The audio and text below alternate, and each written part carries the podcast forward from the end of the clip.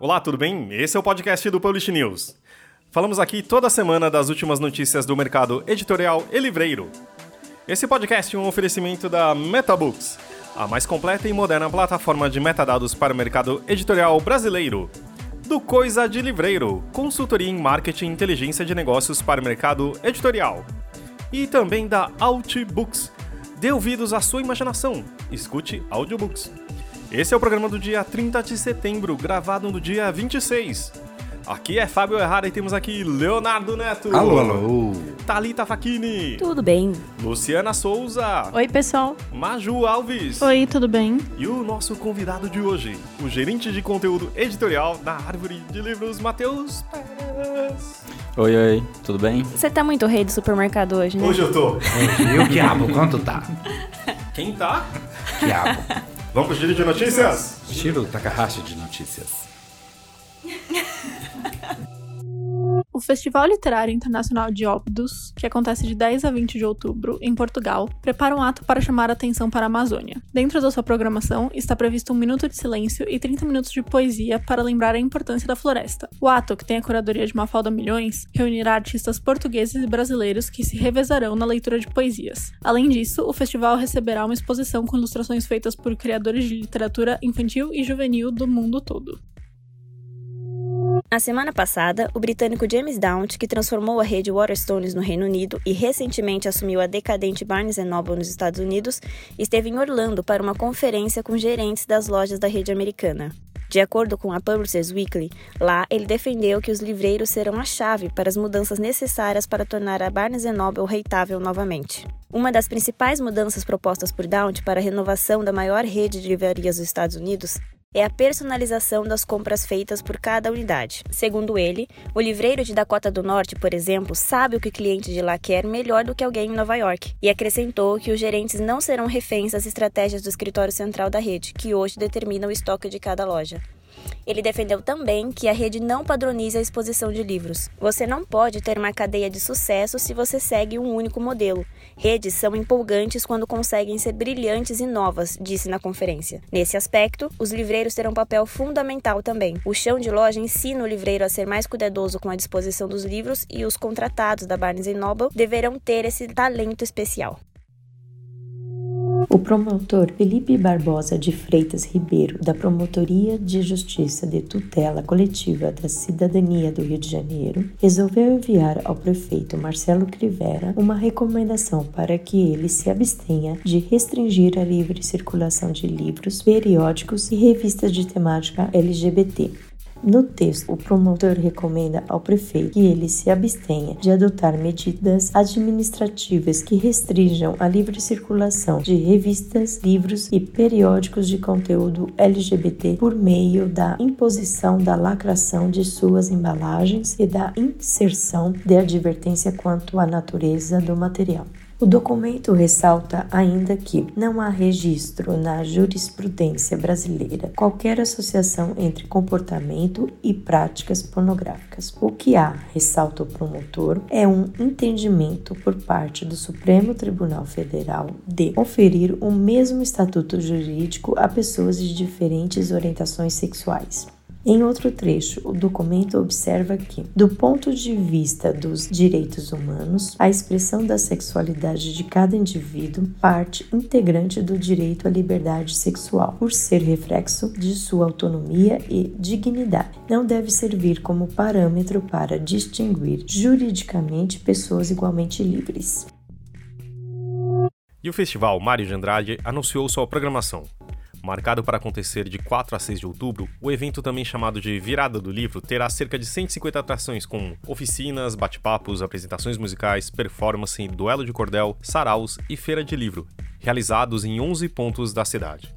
Na programação, destaque para a atriz Fernanda Montenegro. Prestes a completar 90 anos, ela estará no Teatro Municipal no dia 6 para lançar o seu livro de memórias, Prólogo, Ato, Epílogo, e participar de uma conversa sobre a sua trajetória com a jornalista Marta Góes.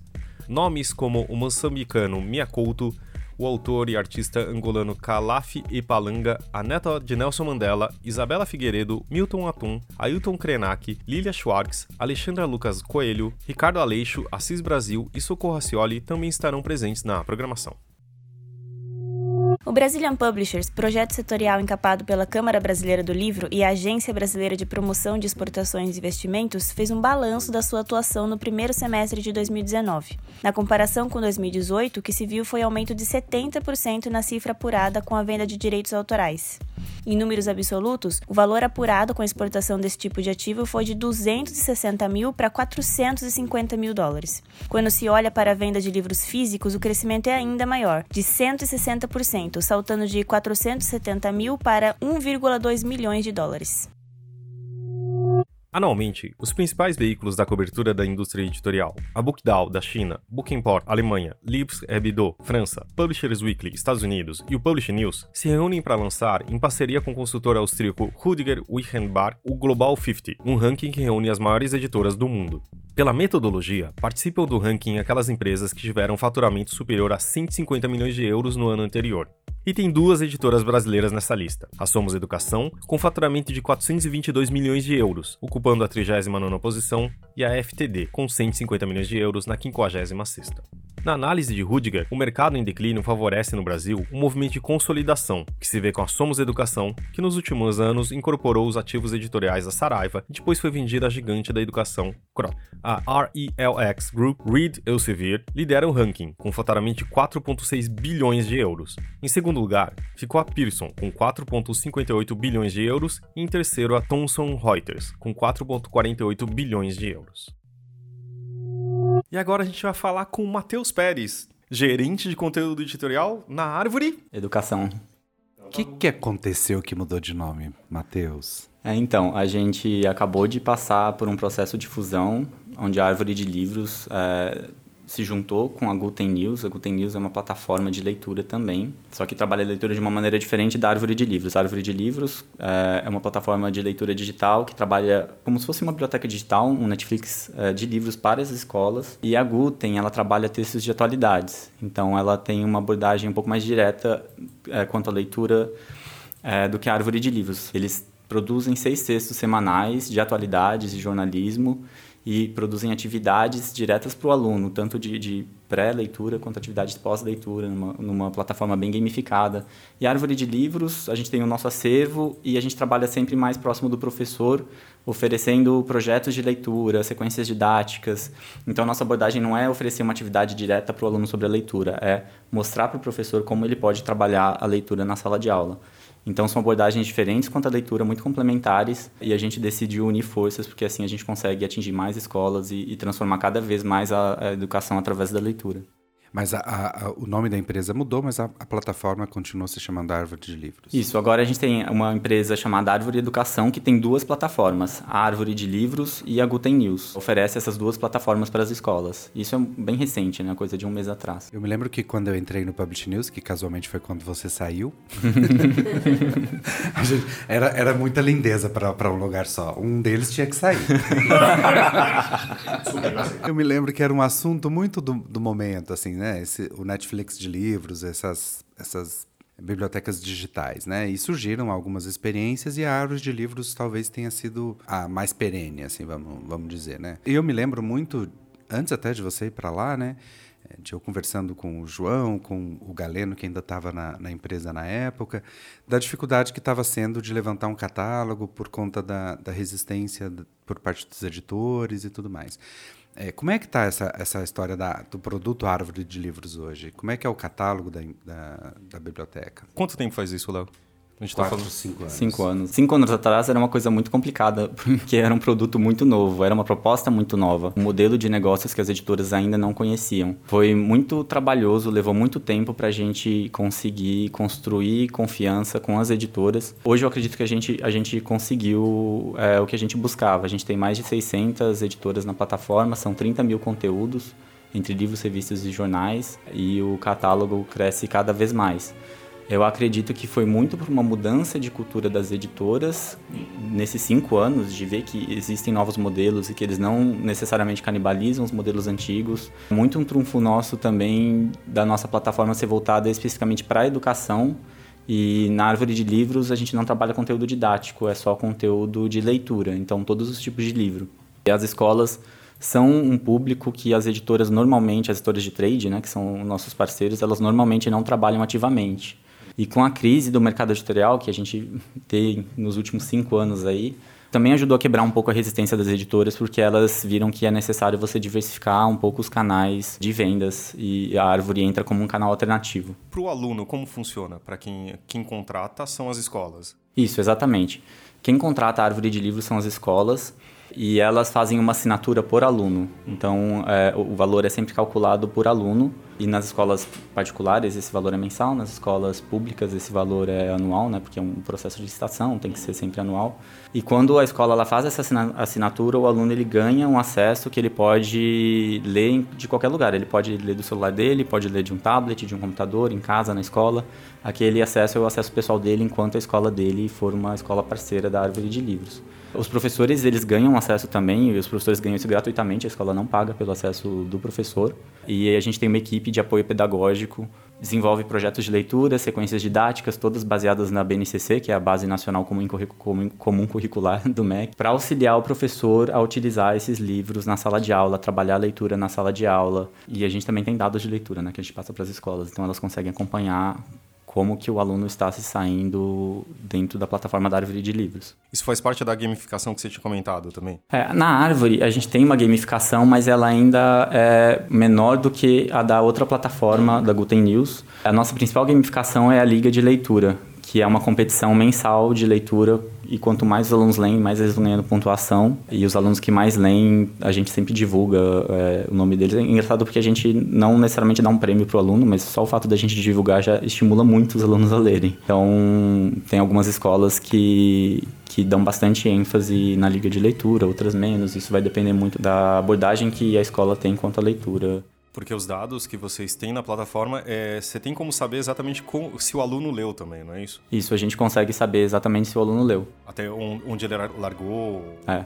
A gente está aperfeiçoando esses dados a cada dia e hoje eles estão muito mais precisos do que eles eram é, quando a gente começou cinco anos atrás. A gente sempre teve isso, mas hoje eles são muito mais precisos do que antigamente. Mas isso também é passado para as editoras? Até pouco tempo atrás não era, mas a gente está terminando de desenvolver agora um login novo de editores. Isso vai ficar pronto até o final do ano, então para 2020 eh, as editoras vão ter isso, onde elas vão acompanhar não só os dados que a gente já passa para elas de faturamento, mas também esses dados de leitura, para saber quais foram os livros mais lidos, a média de leitura desses livros. Então, nesse login novo de editoras, vai ter um gráfico lá, por exemplo, que você vai ter o número de leituras do livro versus a porcentagem porcentagem média de leitura. Então você vai conseguir saber se um livro, por exemplo, ele é muito emprestado, ele, muitos alunos pegam ele para ler, mas poucos alunos concluem essa leitura. Ou se um livro poucos alunos pegam ele para ler, mas todos concluem essa leitura.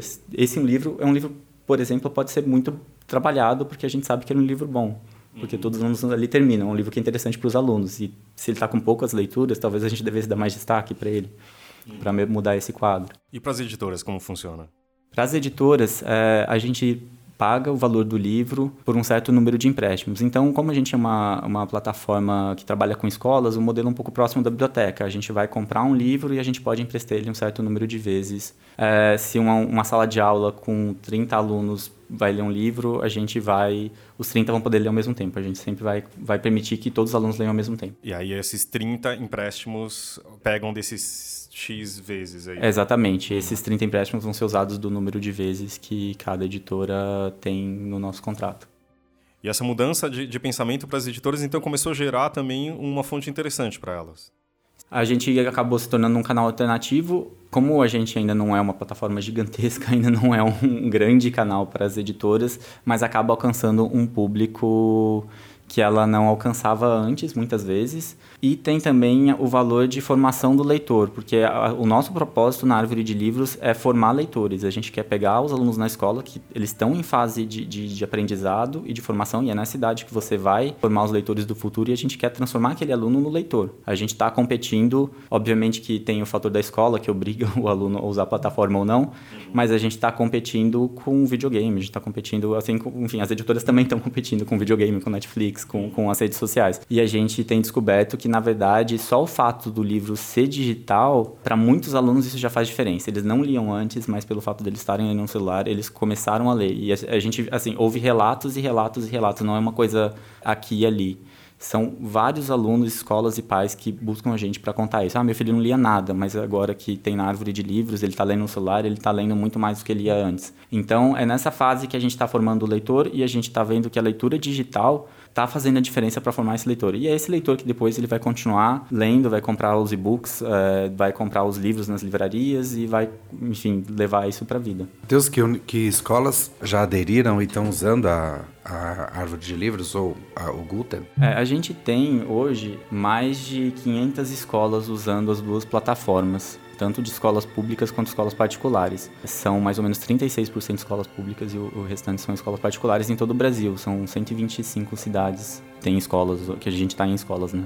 E quando vocês fecham um acordo com uma, com uma rede pública, todas as escolas dessa rede ficam usando? Não necessariamente, muitas vezes sim. Os nossos dois principais é, clientes públicos são a Prefeitura de Manaus e a Prefeitura de São José dos Campos. Em Manaus, Todos os alunos do sexto ao nono ano usam nas escolas municipais. Lá são 79 mil livros que eles leram já desde 2018, 53 mil horas de leitura. E em São José dos Campos é o quarto, quinto e nono anos que usam. E São José dos Campos é, uma, uma, é uma, um case interessante porque lá eles leem muito. A prefeitura faz, fez um trabalho muito forte com os professores para eles lerem na plataforma. E a média de leitura lá em 2019, agora só esse ano que ainda não terminou, foi 17 livros por aluno. Então é um número assim muito acima da média nacional. Os alunos lá frequentemente ganham a Liga de Leitores, que a gente tem na, na árvore de livros. A gente fez uma pesquisa com 2 mil alunos da rede lá e 77,4% diz, eh, disseram que começaram a ler mais depois que, que tiveram acesso à árvore de livros. Então é um, um case bem interessante. Todo mundo tem acesso, grande parte por quê? Para o celular, computador? Como funciona? Então, antigamente, é, como a gente trabalha com escolas, a, o, o, laboratório de informática ainda é um, um fator muito forte. Né? E antigamente ele representava ainda a maior parte dos acessos na árvore de livros. Hoje isso mudou, então 50% dos nossos acessos hoje é feito em celular, é, mas o desktop ainda é muito forte, 40% do, dos acessos é feito em desktop e só 10% em tablet. Tablet está estável já faz mais um tempo e o celular, a tendência é que ele continue crescendo e desktop diminuindo. Mas é, é o que eu falei, como a gente trabalha com escolas, o desktop ainda é muito forte. E o aluno carrega essa login e senha para onde quer que ele vá, ele pode acessar do desktop de casa. Ele pode, inclusive, é, acessar do desktop de casa. Para você ter ideia, a gente tem é, algumas escolas em comunidades mais carentes que elas não têm muita infraestrutura. É, eu visitei uma escola no Rio que é, eles não tinham um laboratório de informática, tinha, sei lá, quatro computadores no laboratório de informática, não dá para você atender 20 alunos numa sala de aula. O que os professores faziam, é, eles falavam, quarta-feira a gente vai trabalhar a árvore de livros aqui na sala de aula, lógico que os alunos tinham a tarefa de ler em casa também. E os alunos pediam para os pais o celular. Então, na quarta-feira, os pais sabiam que eles iam ficar sem celular durante o dia. porque os alunos tinham que levar o celular deles para a sala de aula e daí os alunos faziam a leitura no celular dos pais na sala de aula. Então, a gente vê que a tecnologia ou a falta de tecnologia nas escolas, a falta de acesso à tecnologia não necessariamente é um empecilho para a leitura digital ser realizada. Ainda mais no Brasil que a gente vive hoje, em que a maioria da população tem acesso a um smartphone, a uma internet. Tem uma outra coisa que a gente estava conversando antes, a questão da logística no Brasil, né? Tipo, também é, você está presente em uma cidade, onde que você falou que é, a gente tem, tem muitas escolas, na verdade, que elas adotam a árvore de livros para resolver uma questão logística.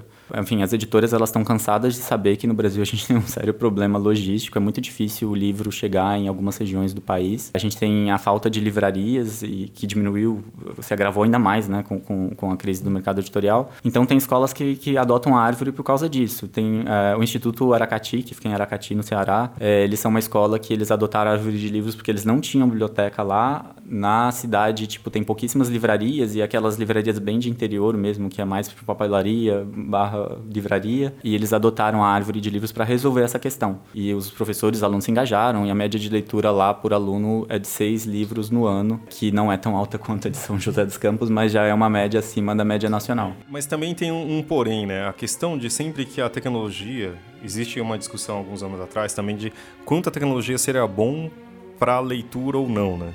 questão de absorção, etc. Como que vocês veem isso? Bom, a, a gente acredita que a tecnologia é sempre um facilitador. Existem várias questões é, pedagógicas que entram aí se a tecnologia ela é benéfica ou não nos anos iniciais, é, mas a gente não entra nessa discussão. A gente acredita que isso é uma escolha da escola. A escola tem liberdade para fazer as escolhas pedagógicas dela. Então, a, a plataforma da Árvore de Livros, ela trabalha desde o ensino infantil até o ensino médio. Já a plataforma da Guten vai do terceiro ao nono ano.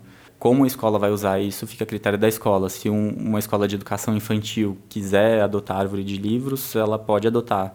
Normalmente, no caso das, da, educação infantil, que são pouquíssimas escolas, né? Porque os alunos normalmente ainda não sabem ler, é uma, uma adoção muito guiada, assim, né? Tipo, uma eles leitura assinam assistida, é, né? uma leitura assistida, ou é os pais, então a escola faz um programa para os pais lerem junto com os alunos, ou o professor, ele vai ler junto com os alunos. A árvore de educação em si não entra nesse mérito com as escolas. Existe uma possibilidade de substituição da biblioteca, né? Existe uma obrigatoriedade de em cada escola você tem uma biblioteca. Como que vocês trabalham? Então, a gente trabalha depende muito da escola, né? Tem uma lei que diz que todas as escolas precisam ter bibliotecas e precisam ter um livro por aluno. A lei não especifica se são livros digitais ou se são livros físicos.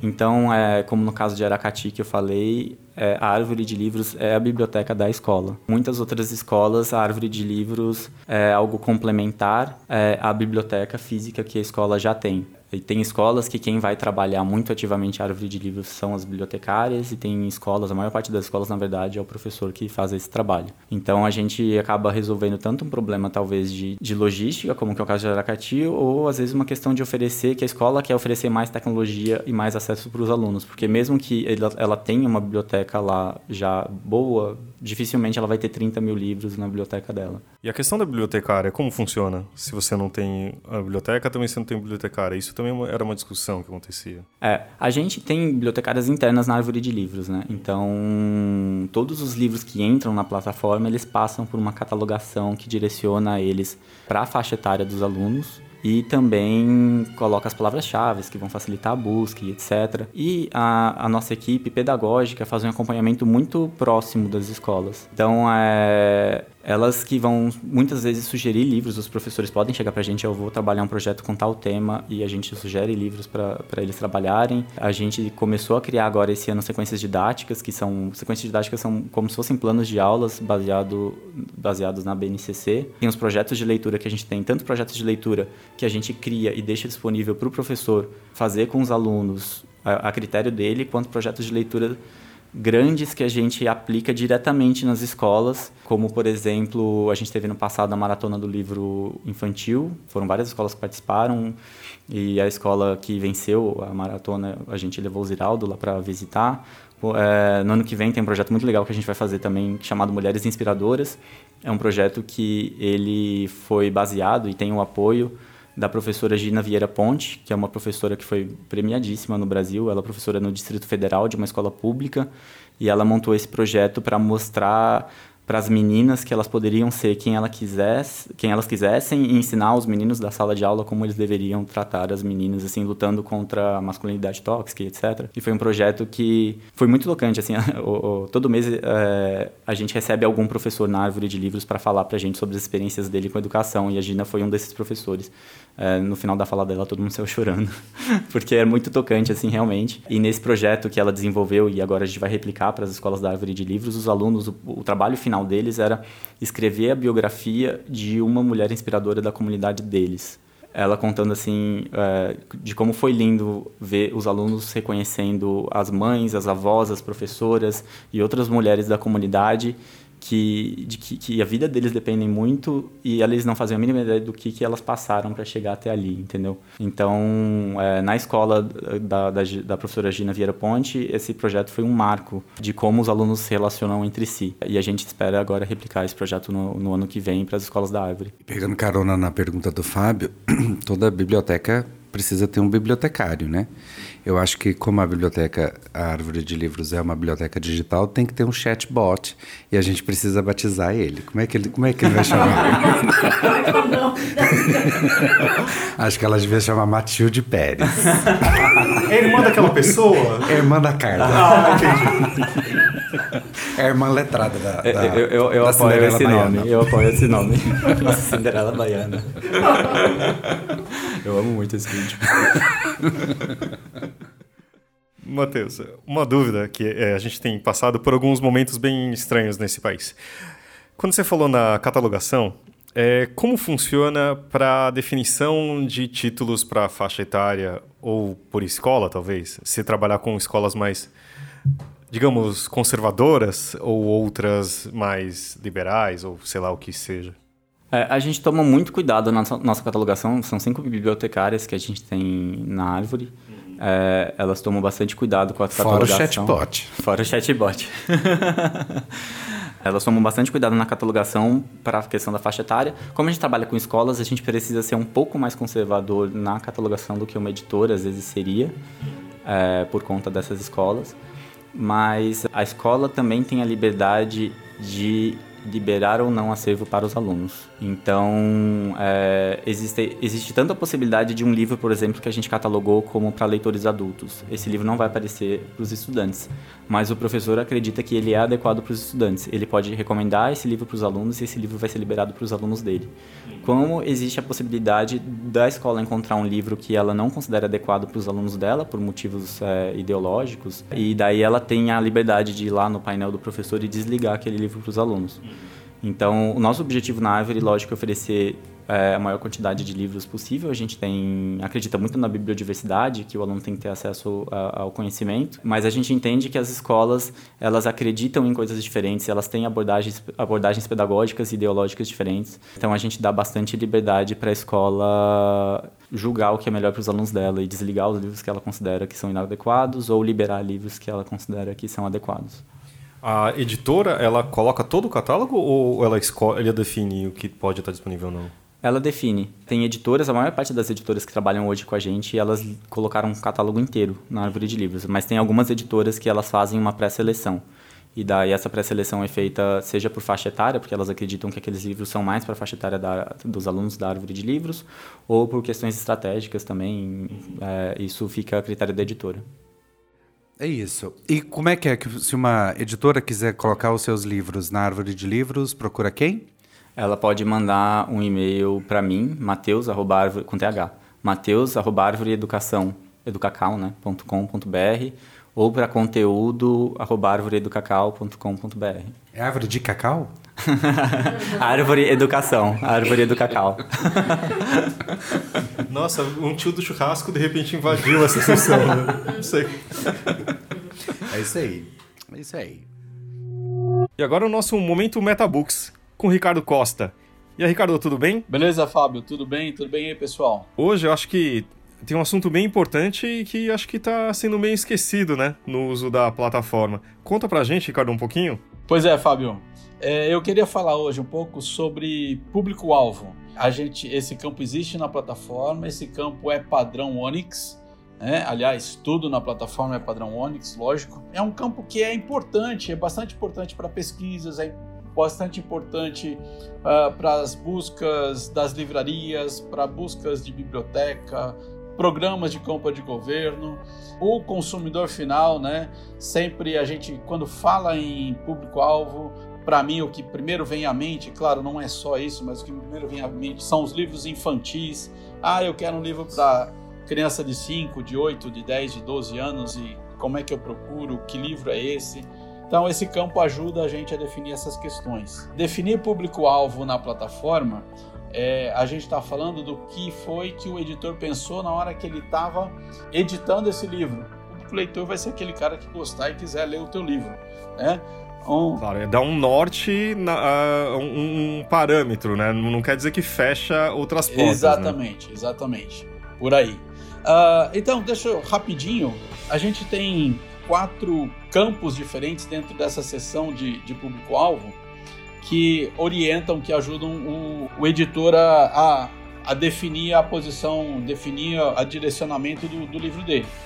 O primeiro é um campo de segmentos, que é um campo de segmentos genéricos, uma coisa mais ampla. Então ele divide, o Onyx tem essa divisão em geral, infantil, juvenil, público especializado ou cientistas. Aí tem um, um, um segmento que é ensino primário, secundário, fundamental e ensino médio, tudo junto. Depois tem um que é ensino técnico e ensino superior. outro que é ensino de jovens e adultos e outro que é a seção de ensino de idiomas. Você pode uh, ter mais do que um, um livro classificado em mais do que uma seção dessas, mas depois você consegue classificar melhor, ainda falando de, de sessões, pensando na parte educacional, você tem uma seção para classificar os níveis educacionais brasileiros.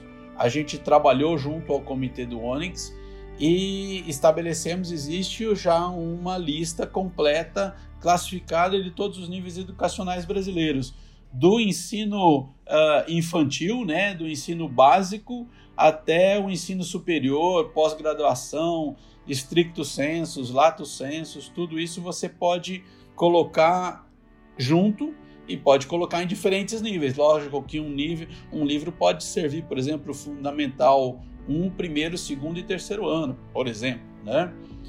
Depois ainda você tem uma sessão onde você consegue definir, e essa aqui eu acho que é uma sessão super importante.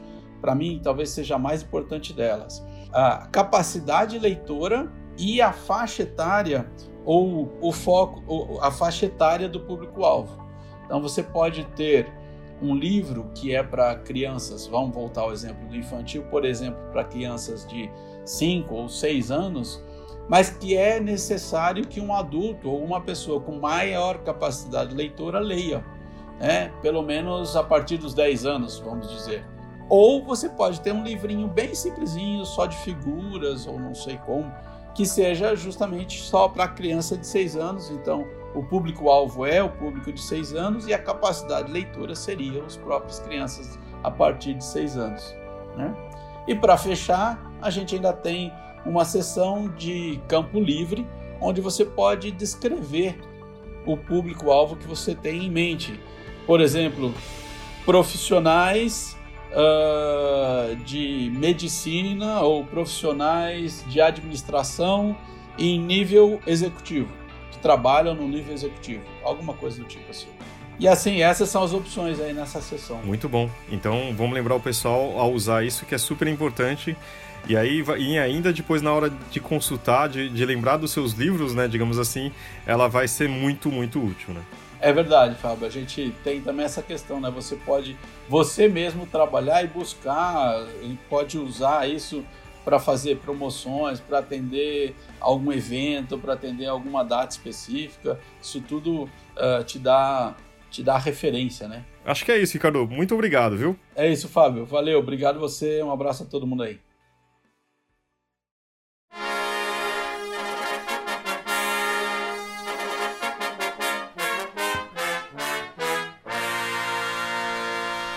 Então, Vamos tá... fazer mais vendidas? Vamos. A gente devia ter, fazer mais uma lista. Acho que a Árvore devia, devia ser patrocinadora do, do podcast pra gente fazer os livros mais lidos. Ó, olha só. Fica aí, ó. Fica a dica. Vou, vou, levar essa sugestão. aí a gente faz um podcast só de listas, é, né? É só lista o podcast. Tá ali, vamos falar dos mais vendidos da semana? Vamos!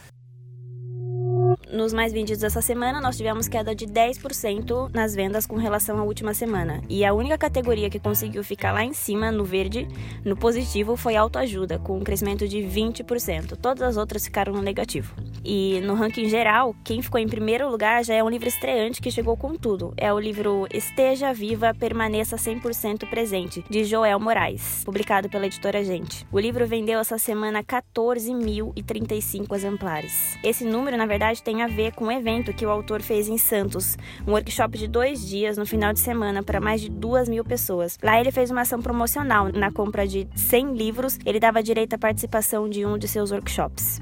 Em segundo lugar, ficou a Sutil Arte de Ligar o Foda-se, com 5.581 exemplares. E em terceiro, Escravidão, no Laurentino Gomes, publicado pela Globo Livros, que vendeu 4 mil exemplares.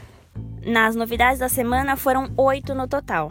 Primeiro em ficção entrou o livro HP Lovecraft, Os Melhores Contos, parte 2, da Pandorga. É um box. Em não ficção entrou a obra Prólogo, Ato e Epílogo, uh, livro da Fernanda Montenegro, publicado pela Companhia das Letras e que ficou na sexta posição em não ficção, com 862 exemplares vendidos.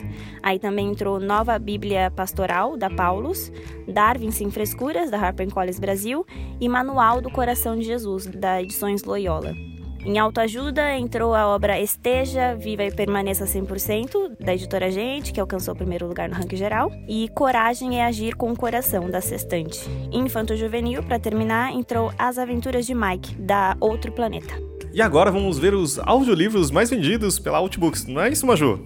É, em primeiro lugar ficou Inabalável, da Bestseller.